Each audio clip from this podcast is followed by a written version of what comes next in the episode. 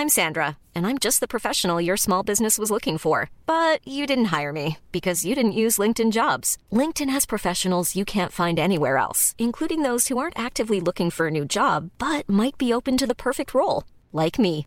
In a given month, over 70% of LinkedIn users don't visit other leading job sites. So if you're not looking on LinkedIn, you'll miss out on great candidates like Sandra. Start hiring professionals like a professional. Post your free job on linkedin.com/people today.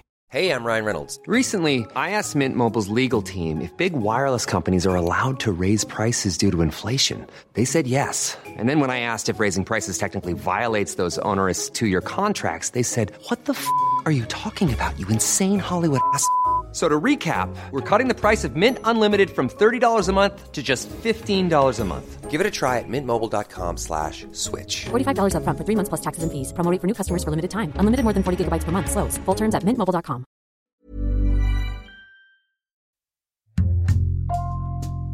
Bonjour, c'est Jules Lavie pour Code Source, le podcast d'actualité du Parisien.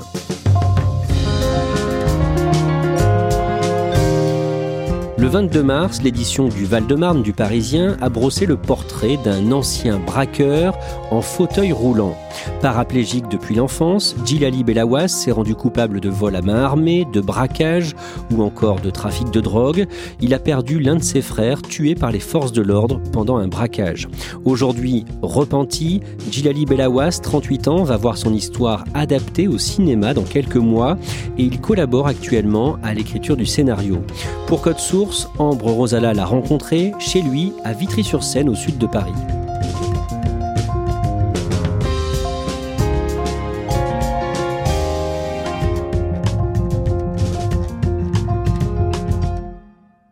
Je rencontre Djilali Belawas dans le quartier où il a grandi, à Vitry-sur-Seine, dans le Val-de-Marne.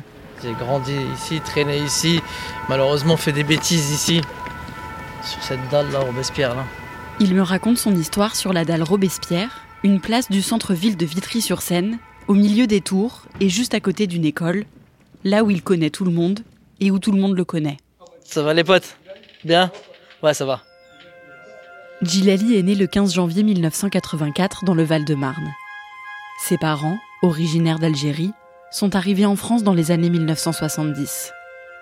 Il est le quatrième d'une fratrie de six, avec ses trois frères et ses deux sœurs. Quand il naît, son père travaille à l'usine et sa mère est femme au foyer. Et tout bébé, on lui découvre une grave maladie. À l'âge de 6 mois, j'ai hérité d'un cancer de la moelle épinière. J'étais euh, vite euh, pris en charge à l'hôpital Gustave Roussy à Villejuif. Et euh, Dieu merci, moi j'ai été guéri de ce cancer grâce à la chimiothérapie. Je pense que c'est déjà j'ai été traumatisé des bébés.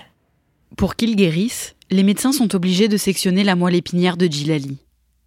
Il perd l'usage de ses jambes quand il est bébé et apprend à se déplacer en fauteuil roulant dès l'enfance. Il est placé très tôt en centre de rééducation, où il vit toute la semaine, loin de sa famille, au rythme des soins. À telle heure j'ai j'ai kiné, à telle heure j'ai euh, ergothérapie, H24, entouré d'infirmières. Je voyais moins ma mère que les infirmières. Donc pour moi j'étais plus chouchouté par les infirmières. euh, ça m'arrivait de rentrer chez moi les week-ends quand j'étais petit, ma mère elle pleurait ma mère. Je voulais pas la voir. Ma mère pour moi c'était euh, l'infirmière qui me faisait ma toilette, euh, qui s'occupait de moi, qui m'habillait, qui mettait mes appareillages. En grandissant, Djilali ne va pas à l'école primaire et suit des cours au sein même du centre de rééducation. Et certains week-ends, il a le droit de rentrer chez lui, à Vitry. Quand je rentrais chez moi, bah, en fait, c'était juste fantastique. À peine que je sortais de l'ambulance, euh, quand je rentrais le vendredi soir, déjà, euh, on m'accueillait avec des pâtisseries. euh, vraiment, tout le monde me faisait plaisir. On m'offrait des cadeaux.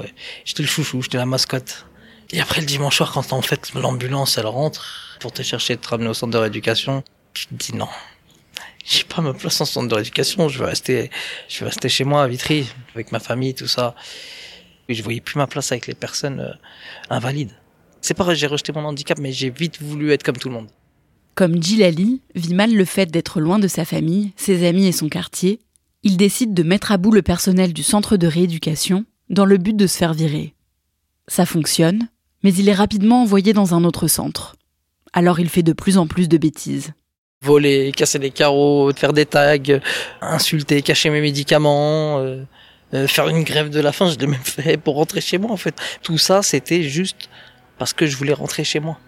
Je voulais être auprès de ma famille, c'était pas parce que je voulais être un voleur ou quoi que ce soit, ou, ou être un bandit, c'est je voulais juste retrouver ma famille. Pour moi, c'était... Non, c'était une prison déjà. Je crois que j'ai pris conscience que c'était l'enfermement pour moi un centre de rééducation. En tout, Djilali est transféré puis renvoyé d'une vingtaine de centres de rééducation. Quand il a 10 ans, il passe pour la première fois devant un juge pour enfants après avoir brûlé une salle de classe et Djilali est envoyé dans un centre dans le sud de la France. Il rentre chez lui, à Vitry, à partir de la seconde, quand il arrive dans un lycée avec des personnes valides, mais adaptées aux personnes handicapées. Adolescent, il commet des petits délits, principalement des vols, mais il fait bien attention à ce que son grand frère Djeloul, qui est lui-même un délinquant, mais qui ne veut pas que son petit frère suive son chemin, n'en sache rien.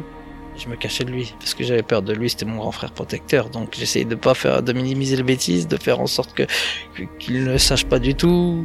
Il s'occupait beaucoup de moi, il avait très peur pour moi, surtout par rapport à ma fragilité, par rapport à mon handicap.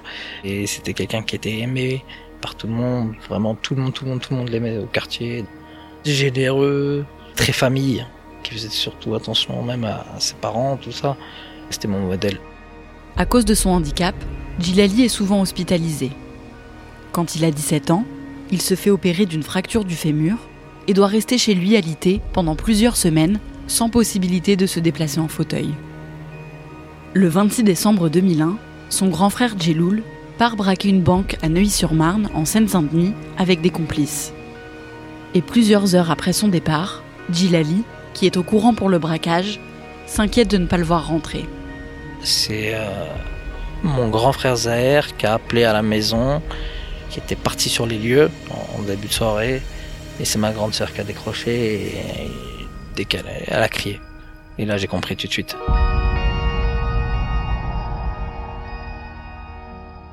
Djelou Belawas est mort tué par la police de 7 balles dans le dos en sortant de la banque.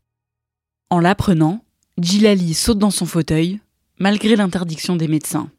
La première chose que j'ai fait, c'est j'ai pris mon, j'ai dit à mon frère Yassine, viens on sort. À mon petit frère Yassine et j'avais mon voisin avec qui j'ai grandi, à Bibou et je dis viens, on marche. C'était juste, je sais pas, je voulais me vider la tête.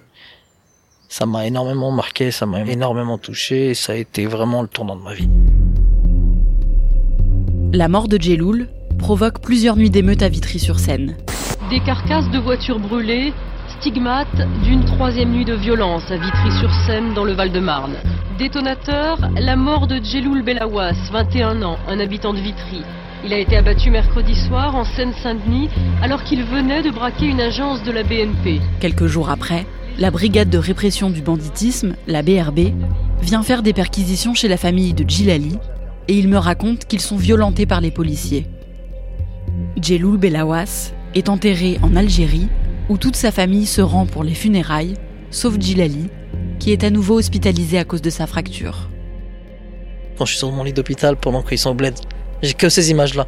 J'ai l'image de mon frère euh, à travers une vitre euh, au quai de la râpée allongé euh, avec un drap blanc sur lui que je peux même pas atteindre pour lui faire un bisou. J'ai l'image où la BRB euh, casse la porte, tout le monde se fait taper et, l'image de la ville en feu. Donc ça a vrillé. Je, voulais tout arracher. J'étais en colère, j'étais... Il n'y a plus rien qui pouvait m'effrayer, plus rien pouvait m'arrêter. Avant j'avais une crainte, c'était mon frère. J'avais peur de mon frère. Une fois qu'il est décédé, de quoi je peux avoir peur? Une fois remis, et même s'il est en fauteuil roulant, Djilali se met à commettre des délits de plus en plus graves, comme des cambriolages. Je suis pas tout seul quand je fais des bêtises. En général, les cambriolages, je peux pas les faire tout seul. Donc, euh, ça peut être avec euh, mon frère Yacine, euh, mes amis. je mettais un sac à dos derrière mon fauteuil. Donc, il vient, il casse la porte, soit au pied de biche, soit, soit avec, avec leurs pieds. Une fois que la porte elle est ouverte, je rentre dans l'appartement et je me sers. À la hauteur de ce que je peux prendre toujours. On est tous à l'intérieur et on repart. Ni vu ni connu. J'ai fait les cambriolages, les vols à l'arraché, le trafic de stupes, les complicités de vol à main armée. Je voulais vraiment tout faire. Tout faire. J'étais un amoureux de l'adrénaline. En 2002, quand il a 18 ans, Gilali est condamné pour la première fois de la prison, pour extorsion de fonds. Il est incarcéré à la prison de Fleury-Mérogis, en Essonne. C'était la première fois que je voyais la prison. Ça m'a pas effrayé, ça m'a, ça m'a rien fait. Avec tellement d'années dans les blocs opératoires, entre les, réanimations, les pronostics vitaux engagés, tout ça, je pense pas que ce milieu-là pouvait m'atteindre. Gilali reste quelques mois en prison, puis il est libéré, mais ça ne l'arrête pas. Il continue de faire des vols à main armée ou du trafic de drogue et enchaîne les allers-retours en prison, malgré son handicap. Il n'y a aucune prison qui est adaptée pour recevoir des personnes à mobilité réduite, c'est-à-dire en fauteuil roulant. Ça n'existe pas. Ça n'existe pas. J'ai fait euh, multiples prisons. J'ai été transféré à plusieurs reprises.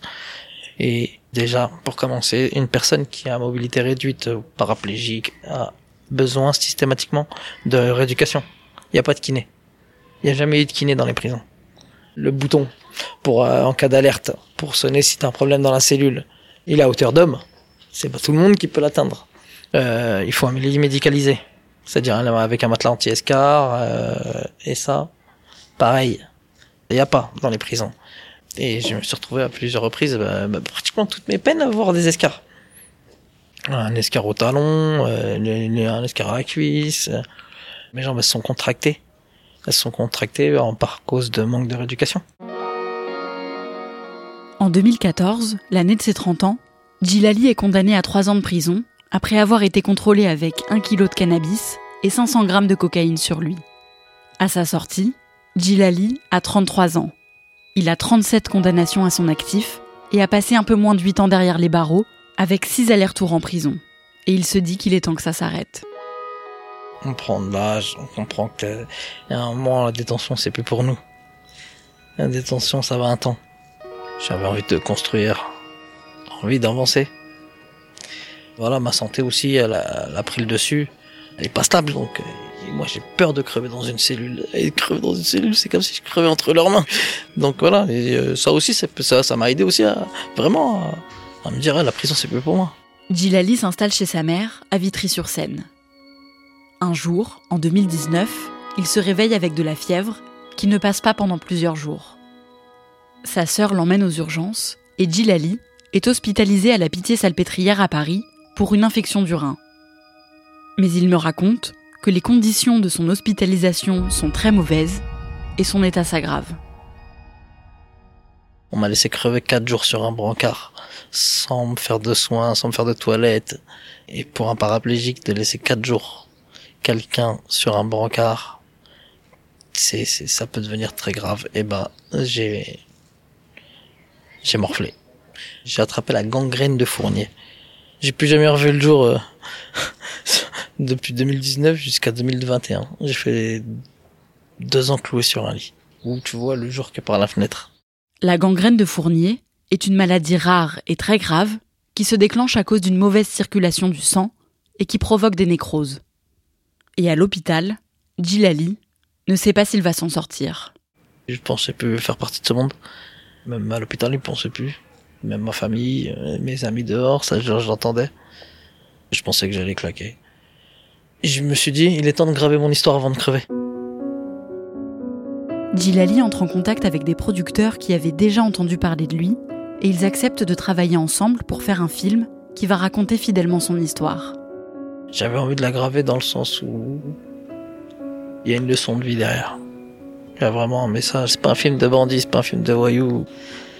C'est le petit bonhomme qui est amoureux de l'adrénaline, qui veut retrouver sa famille, qui veut euh, aller plus loin que, les valides. Elle est belle, mon histoire, en fait. Elle est triste, elle est vraiment triste, mais elle est belle. Il penserait quoi, votre frère, de ce que vous êtes devenu? Il m'aurait cassé ma gueule. Bah, t'es pas content. Je pense pas. Arrêtez pas fier de moi j'ai aucun regret sur ce que j'ai fait comme bêtise. Sinon, si je regrette, c'est que j'assume pas. Mon seul regret, c'est que j'ai pas écouté mon frère, malheureusement. J'en suis pas fier du tout de ce que j'ai fait, mais je pense qu'il serait là, j'aurais pas fait autant de bêtises, je pense. Ça c'est sûr, c'est une certitude.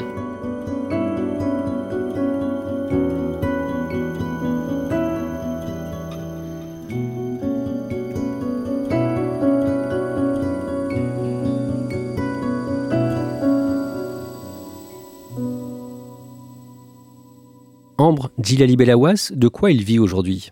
Alors aujourd'hui, il vit principalement euh, grâce à l'allocation adulte handicapé. Il vit euh, pour l'instant chez sa mère euh, parce que depuis son hospitalisation en 2019, il n'a pas pu retrouver de travail.